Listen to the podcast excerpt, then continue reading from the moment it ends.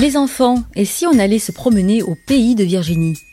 Je suis Virginie Valls et tous les 15 jours, je vous amène dans ma valise pour aller découvrir l'Aude et les Pyrénées-Orientales.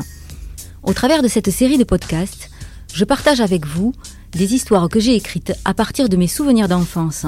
Je suis sûre que vous allez apprendre plein de choses sur nos villages et nos traditions.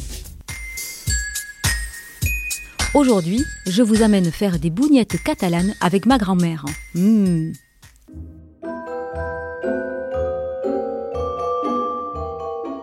Tous les enfants aiment les gourmandises et je suis sûre que toi aussi. Tu sais, dans le sud de la France, et plus particulièrement dans l'Aude et les Pyrénées-Orientales, pour Pâques, il est de tradition de manger des bougnettes, appelées aussi bugnes ou oreillettes selon les régions.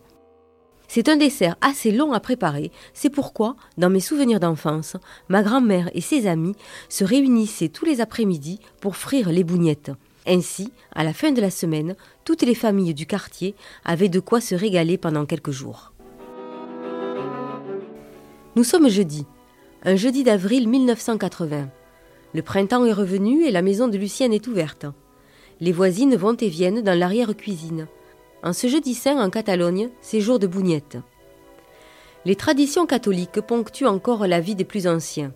Après 40 jours de jeûne plus ou moins respectés, la semaine sainte, plus rigoureuse, prépare la Pâque, c'est-à-dire la commémoration de la résurrection de Jésus. Telles des abeilles ouvrières, attirées par les effluves des fleurs d'oranger, les voisines de Lulu, tabliées autour de la taille et sourire aux lèvres, arrivent une par une, les bras chargés de torchons et de banastes, des corbeilles, dans lesquelles la pâte à bougnette a levé toute la nuit. Au centre de l'arrière-cuisine, l'huile frissonne déjà dans un large récipient en fonte, posé sur un réchaud à gaz. Autour, des chaises en bois attendent les convives. Chacune à sa place. La ronde peut commencer. Après avoir prélevé des boules de pâte d'environ 5 cm de diamètre, Lucienne, la plus habile, l'étale avec une grande dextérité sur son genou, recouvert d'un torchon, jusqu'à l'obtention d'une galette très fine. Puis, avec un revers de poignée, elle la jette dans l'huile bouillante qui crépite, au milieu des rires et des potins du quartier. À son tour, Francine, munie d'une pince en bois, retire du bain la précieuse gourmandise bien dorée. Délicatement, elle dépose le grand beignet blond, mince comme du papier à cigarette et rond comme une assiette, dans un plat où Josette la saupoudre généreusement de sucre. Croquante au centre, moelleuse sur les bords, elle est ensuite placée sur du papier absorbant dans le ventre d'une lessiveuse en acier galvanisé afin de la préserver de l'humidité. Les enfants, impatients, assis sur le sol, du sucre au coin des lèvres, attendent le moment où ils pourront, à leur tour, jouer un rôle essentiel dans cette scène religieusement gourmande. Avec une joie non dissimulée, ils pétrissent enfin les derniers morceaux de pâte. Deux bras, deux jambes, une tête ronde surmontée d'un chapeau carré, et les petits bonhommes ainsi modelés sont jetés prudemment dans l'huile chaude. Les yeux pétillants, ils observent leur création se colorer lentement. Dimanche, les tout petits seront fiers de voir leurs œuvres décorer la table aux côtés des rameaux d'olivier, accueillant ainsi agneau pascal, rousquille, chocolat et délicieuses bougnettes. Toi aussi tu veux faire des bougnettes?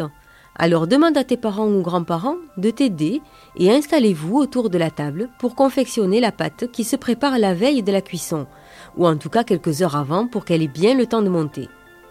Pour 80 à 100 bougnettes, il vous faut 12 œufs, 1,5 kg de farine, 250 g de beurre ramolli, 65 g de levure de bière fraîche, un verre d'eau tiède, un verre à liqueur d'eau de fleurs d'oranger ou de rhum, les zestes râpés de 12 citrons, une cuillère à café de sel.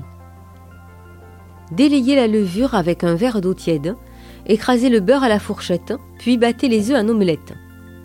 Versez ensuite la farine dans un saladier et creusez un puits afin d'y ajouter tous les ingrédients.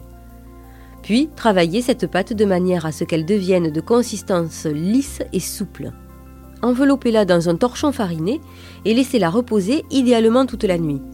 Elle doit au minimum avoir quadruplé de volume.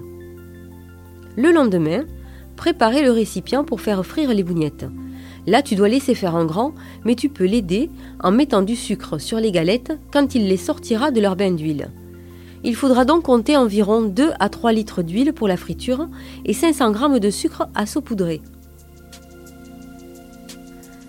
Faites chauffer à feu moyen l'huile placée dans une friteuse sans panier ou, comme nos grands-mères, dans un grand récipient posé sur un réchaud à gaz. Avec précaution, tu peux prendre une petite boule de pâte et tu l'étires à l'aide d'un rouleau à pâtisserie ou avec la paume de ta main jusqu'à ce que tu obtiennes un cercle régulier le plus mince possible. Puis l'adulte qui t'accompagne doit le jeter dans l'huile très chaude et le retourner avec une pince en bois jusqu'à ce qu'il soit blond doré.